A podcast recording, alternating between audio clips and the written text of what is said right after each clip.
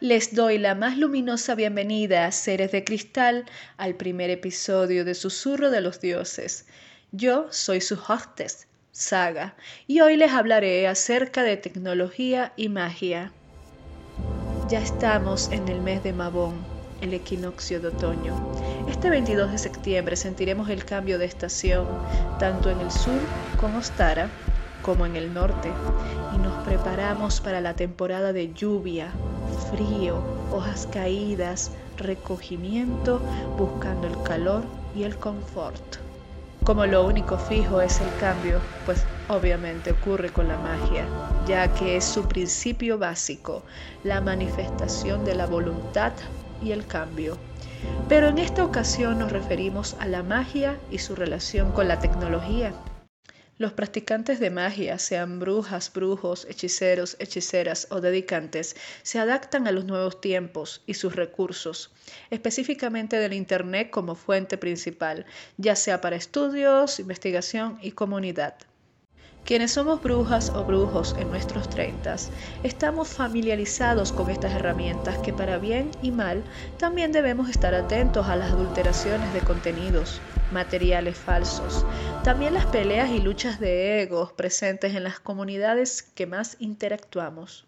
Pero actualmente se ha incrementado el consumo, compartir de conocimientos, materiales y sus usos, impactando en una audiencia de personas desde los 14 hasta 80 años aproximadamente, quienes se desenvuelven unos con más habilidad que otros en estos numerosos portales de la quinta dimensión o 5D. Entonces, ¿cómo utilizamos la unión entre magia y tecnología? Hay una gran variedad desde libros para descargar por correo físico y en PDF, canales de YouTube relacionados con historias, hechizos, tutoriales, reflexiones, meditaciones, Die Yourself o DJ, cultura general, maquillaje, accesorios, estudios y todo lo que puedas imaginar.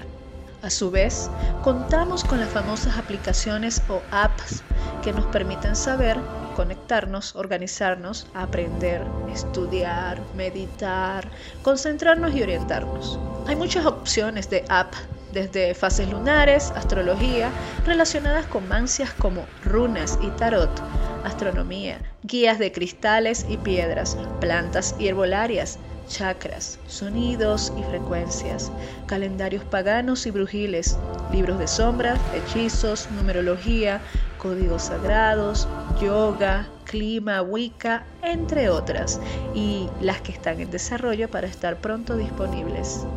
En resumen, puedes acceder a la magia tecnológica en cualquier idioma y formato, desde cualquier lugar y horario, con solo una conexión a Internet y las herramientas como smartphone, laptop, tablets, etc. Solo debes ser creativo, estar atento e investigar por tu cuenta cuál resuena contigo y consideras de tu agrado.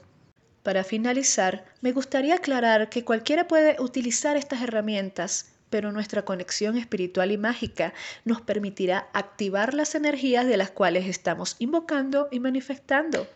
Así que no será el mismo resultado para la mayoría, depende de tus capacidades individuales y también Puedes ingresar en grupos relacionados presentes en las redes sociales, así como páginas, cuentas, blog y podcast como este, ya que crecemos cada día más y nuestra visibilidad es mayor cuando nos unimos.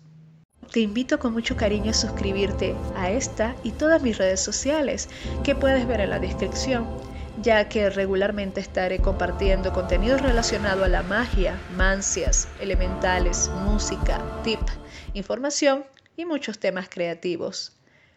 Estoy acostumbrándome a esto de formatos de podcast y bueno, poco a poco vamos desarrollando una identidad y acercándonos, compartiendo y bueno, no se pierdan el próximo episodio de Susurros de los Dioses Podcast. Feliz encuentro y bendiciones de oro y miel.